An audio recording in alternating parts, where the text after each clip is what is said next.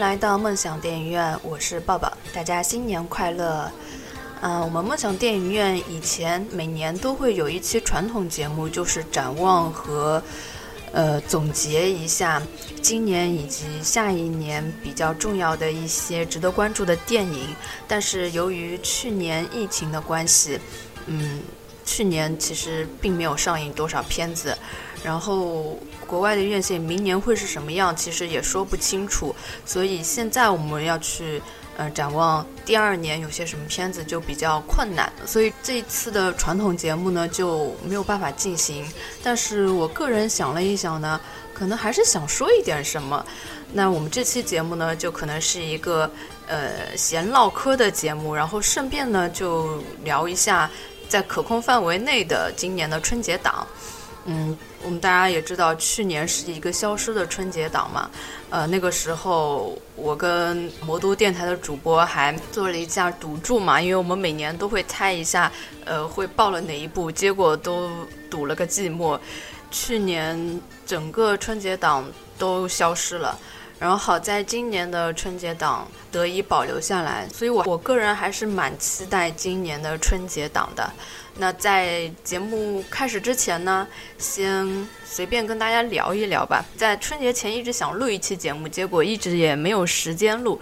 今天在录节目的当天已经是大年三十了，我我就试试看吧，能不能。快速的给大家做一期节目出来，主要是先是想讲一下的，就是上一期的节目，呃，因为我们在节目当中提到了某个人，引起了部分听众的不满，呃，这里我想说一下，其实我也不是想蹭那个人的热度，更不是想避嫌，我只是纯粹的想澄清一下。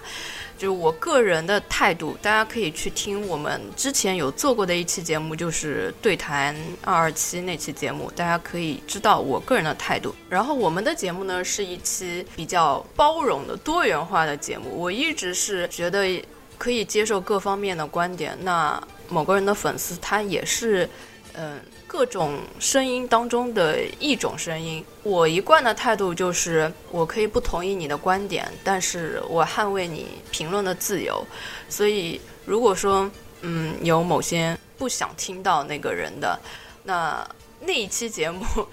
呃，其实我很抱歉，我应该在节目之前跟大家再打一声招呼的，就是那一期节目是不起到任何的推荐参考价值的，只能作为一期娱乐性的节目，大家就听一个乐。如果实在是不想听到的话，就可以听到节目的前三十分钟就可以暂停了。但嘉宾仅代表嘉宾的观点，并不代表主播的观点啊。这就是我想讲的这部分。然后呢，关于平台的问题，就是我们节目在某易云上面也有上传，但是呢，在这个平台上面呢，呃，我是能看到你们的留言，但我没有办法回复你们的留言，就是因为我的那个账号，他说我没有绑定我的手机号，但是我的手机号呢，不知道绑定了。哪一个账号？我现在已经我自己也搞已经搞不清楚了，但不知道为什么我能上传节目，但却不能在我的这个账号下面回复你们的评论，所以我就一直也没搞清楚这个问题。虽然我一直能看到你们留言，但是我没有办法回复你们，在这里就跟大家抱歉一下。如果你们想要互动的话，你们可以去其他几个某某水果的。电台呀，或者是某大山的那个平台去听一下，或者是关注我们的嗯公众号啊，不知道这能不能讲？现在因为很多平台都没有办法直接说出来，有点麻烦。嗯，闲聊天要不就先到这吧。本来我还想回顾一下去年的一些一些片子的，比如说我去年就不太看好的那个《花木兰》，呃，我觉得它在中国会水土不服嘛。呃，事实情况果然如此，然后果然也就这个质量也不怎么样嘛。但是他确实是在嗯北美是赚到了一大笔嘛，这次还给他报了那个奥斯卡。然后去年呢，我们两个也不太看好的那个，就也不是说太看好的姜子牙，就果然也表现平平。但是我对他的期待就是，只要他完成了一个封神宇宙的连接作用，我觉得他就达到了他的目标了。就是所以事实看下来，他确实也达到了这个作用嘛。他在彩蛋里也放出了那个，呃，下一步可能会出现二郎神去劫狱的那些事情嘛，让人感觉，嗯，他还是起到了一个连接宇宙的作用。但是那个成片的质量嘛，也就这样，大家都懂的。然后去年有一部我们都比较打脸的电影，就是《信条》。其实我个人是很喜欢诺兰的，他之前的片子我都蛮喜欢的，除了从《敦刻尔克》开始吧，就有点儿不太是我喜欢的类型了。一直到《信条》这一部，嗯，我感觉他跟以前走了一条相反的路。以前我是觉得诺兰是可以把，呃。很复杂的电影讲得非常清楚，拍得非常通顺的一个导演，我觉得他特别有本事。但是《信条》就是恰恰相反，他是把一个特别简单的故事拍得特别复杂。就是你看他这个故事实际上是，呃，很简单，而且世界观特别小，格局也不大的一部片子，但是他非要。拍的特别复杂，让你去纠结思考，在他的一些怎么逆转啊，怎么回溯的一些问题上。但事实上，我个人觉得没有多大意思吧，就是还是有一点失望的。然后去年在我看过的为数不多的电影里，我觉得还是最好看的还是皮克斯的《心灵奇旅》。嗯，去年确实看的片子也比较少，所以也做不成次观影推荐了。好，那关于之前的一些呃唠嗑，然后很非常非常简短的一些回顾就到这了。接下来聊一下今年二零二一年的春节档。虽然我这期节目做出来的时候已经是大年三十了，可能已经没有什么意义了，但是我个人还是想做一下吧。嗯，自己也猜测一下。其实今年的春节档也是七部片子啊，而且今年是跟往年有点不同的是，是一个毫无悬念的一个春节档，就是大家都能看得出来谁会是票房冠军。就是《唐人街探案三》这一部电影，从去年开始，我们去年做节目的时候，我跟魔都电台的主播最期待的就是这部片子。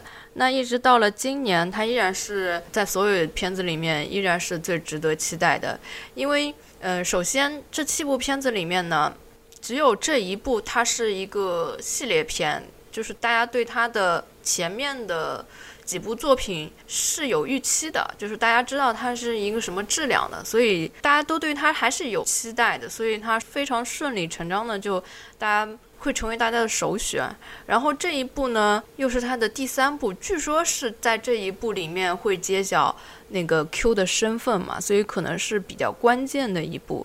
另外的一个我值得期待的点呢，依然是我去年讲的，因为他今年讲到的那个故事是发生在东京嘛，呃，其实日本元素也是我比较期待的一个点，而且日本的本格推理吧，如果说他真的能。就是发挥到他的那个日式的悬疑推理的那个精髓，我觉得应该会是一个还不错的，但是现在就只能观望吧。嗯，我无论如何，今年第一会选择去看的应该还是。《唐人街探案三》，然后接下来还有几部啊，是这样，就是也分不出一个先后吧。我觉得今年的贺岁档就没有一部明显看上去会特别感觉是来圈钱的那种片子。就比如往年每次都会有一两部，你一眼看去它就是一部烂片，它就是来圈钱的片子。今年一眼看上去好像没有这种类型的片子，就不是说呃就凑齐了一些流量明星。啊，或者是比如成龙的片子啊，就是感觉你一看好像就觉得它的质量是摆在那儿的，但是今年这几部都有点儿不太好说，就像比如说《刺杀小说家》呀，还有《弑神令》啊这些。就感觉好像看预告片吧，都质量还蛮好的，就是特效方面啊，然后演员的选角方面啊，包括他整个主创队伍都感觉还是不错的。就是你并不能特别明显的感觉它到底是一部好片，还是有可能就是一部烂片。从我个人的角度来说，我还是都蛮感兴趣的。像《自杀小说家》吧，这一部片子，它的主创团队。都蛮厉害。导演是陆阳，然后主演有雷佳音、董子健、于和伟、郭京飞，当然还有一个杨幂嘛。就是大部分的演员的演技都还是非常在线的。然后这个片子的预告片的特效也非常好，就感觉，嗯，应该会是一部还不错的。然后。看他的那个概念是一个小说家，好像是穿越到他自己的那个小说里的那种感觉。这个概念呢，就让我想到很久很久很久以前有一部香港的电影叫《再生号》，是韦家辉的烧脑片。这一部它的剧情就是讲这个女儿是写小说的人，然后这个女儿在她自己的小说里自杀了，然后她的父亲，呃。因为这片子我看了太久了，记得不清楚。应该也是父亲要拯救女儿的一个故事。其实那那个电影的概念，真的在当时看来，我觉得是非常新颖的。它是分了，怎么讲也不能完全的说是穿越，它是把小说世界跟现实世界分成了两面，就像一个里世界跟一个表世界。但是它又不是套层关系，它是一个硬币的两面，就是。怎么解释呢？就是他的那个小说世界和现实世界，它是在不断的交互中的，而且你并不能分清到底小说里的世界是真实的，还是你以为的现实的世界是真实的。那部片子是一个非常非常烧脑的片子，他的小说的世界也是一层一层的，在某些情况下是有一点像《盗梦空间》的，但又不完全是，所以我还是蛮推荐那部片子。呃，但它是是以一个文艺片的形式来拍的，呃，所以我这次看到这个刺杀小说家的时候，我就觉得，诶，这个概念是有点类似的。但是看它的预告片呢，它又是走那种视觉大片的那种感觉，所以我不知道它最后拍出来会是什么样子啊。但是，嗯，我的好奇心还是被它激起来了。然后讲讲《弑神令》哦，《弑神令》看它的那个预告片，感觉。也挺不错的，特效做了挺好，然后几个演员也挺到位的。那个周迅啊、陈坤的组合，让我觉得演技上是起码是有保证的。但是最终呈现的效果是真的很难预测，不像有些片子吧，呃，像比如以前的《捉妖记》是。你看了第一部，你你能知道第二部是个什么感觉的？但是这一部，因为之前没有没有看过，它它是一个新的，就是它不是续集系列，所以很难预测它究竟会是一个什么呈现效果。我当然是希望它最后会是一个好的结果。嗯，起码预告片看来应该是还行的，但是这种片子呢，就怕它的故事性不行。如果它它的故事稀烂，那也没有用。然后这一部它其实是，嗯，根据那个游戏《阴阳师》改编的，跟那个郭敬明的那个《阴阳师》是不一样的。郭敬明改编的是那个小说里的阴阳师，其实就是我之前说的，就是今年的很多片子是，嗯，有点未知性、不确定性还是蛮大的。然后再说说哪吒，哪吒重生这部片子吧。这三部应该都算是在我的认知范围里很难预测它到底最终结果是好是坏的片子。就是嗯，看预告片都觉得挺好的。但是哪吒呢，它主要吃亏在哪一点呢？就是这个 IP 已经让大家有点审美疲劳了。虽然这部哪吒重生，据说它的立项跟那个跟之前的那个哪吒是。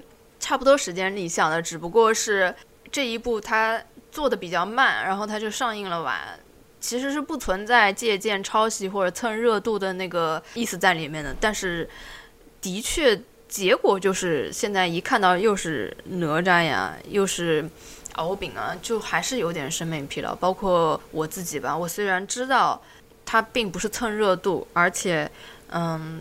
他的整个制作团队是《白蛇缘起》的制作团队，我个人是非常喜欢《白蛇缘起》这部片子的，但是我依然还是没有激起我对这部片子的一个特别特别高的兴趣，只能说，嗯，如果他真的口碑炸裂了，我才会去看一眼的那种。如果说它没有特别好的话，就可能还是会属于处在观望。期间的一部片子吧，但是它的，比如说它是把它设设在现代啊，然后还有是那种赛博朋克的那种风格啊，又都是我觉得还是蛮有创新跟想象力的。我又觉得就是可能还会是有一点亮点的，但就是怎么讲呢？呃，可能生不逢时吧，所以他这一次的票房的那个预售也不是太高。嗯，然后最后再讲讲贾玲的那部片子吧，《你好，李焕英》，它的预售成绩是第二名，仅次于《唐太三》的，就大家还是蛮喜欢在过年过节的时候看一下喜剧的。但是我个人，我个人是不喜欢看喜剧片的，而且特别是这种由小品来改编的电影，我一向是不太喜欢的。呃，所以它最终会呈现什么，就是可能就跟我关系不大了吧。啊，而且我看了预告片，这个片子它的设定是也是女儿穿越回以前母亲年轻的那个时光，然后跟母亲变成了好朋友的那种故事吧，就让我想到了今年的那部片子，叫《我才不要和你做朋友》，就那部电视剧嘛，那个。最后把我气到不行的烂尾的那一部剧，就感觉应该会蛮像的吧。这种穿越剧，而且这种噱头其实这两年挺多的，包括沈腾之前的那个，之前他那部《夏洛特烦恼》其实也有一点差不多的意思，也是穿越到之前。在破哥之前，韩寒的那个《乘风破浪》，他也是穿越到父亲年轻的时候。所以这种概念已经很不新奇的，我觉得应该也是有一点审美疲劳了吧。嗯，所以这个片子，嗯，我个人可能不会第一时间去选择的一部片子。好了，那基本上春节档就是大头就是这几部了。那当然还有那个关于动画片的《熊出没》是每年都会有的，这个已经不在我的关注范围之内了。哦，还有一部，嗯，比较值得一提的是《人潮汹涌》。这一部片子是根据日本的一部电影《盗钥匙的方法》来改编的，嗯，当年那部片子我是特别喜欢的，但是那一部片子呢，说实在话，是因为那个主演的大叔实在演的太好了，就是他自己的自身的魅力是特别吸粉的，所以我就不知道中国翻拍之后会呈现一个什么效果吧。虽然说肖央。我对他改编的电影还是抱有期待的，但是主演是刘德华，我不是对刘德华有意见啊，就是，嗯，就他经常会去扮演一些，因为之前这个片子他爆出来的一些宣传点或者是一些剪辑物料是落在刘德华是什么很惨的被人家揍啊。在这种片段吧，我就觉得就不喜欢这种，就像他之前演那个，他之前演的那个师姑，也是把那个宣传点全都集中在刘德华扮丑啊、扮农民的那个点上，我觉得没必要。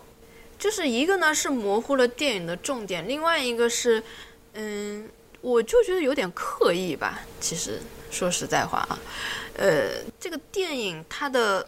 最大的魅力是那个主角大叔所带来的，所以我对中国版呢，我就有一点还是有一点打鼓吧。怎么讲？但是呢，他其他的几个演员呢也都挺好的，所以这一部也是属于那种不不可控的类型吧，就说不准是呃好还是不好。但我觉得它文本应该是没有问题的。如果说文本没有问题的话，这部片子应该还是可以看的。今年我觉得总体总体看下来，今年的春节档其实水准还是高的，因为不像前几年总有那么几部是那个一看就是浑水摸鱼的。今年呢，我觉得每一部都是有认真想要好好做的，但最终结果会不会是都好，那就不一定了。而且看现在的就是票房预售的情况，很有可能就是一家独大，就是只有。《唐探三》是最后的赢家吧？其他的预售的成绩都并不是很乐观，不过也跟现在的这个疫情也有关系吧。嗯，好了，那就今年的春节档就聊到这儿了。呃，我也要赶快剪一剪，准备回家吃年夜饭去了。那就在这里祝大家新年快乐啦！拜拜。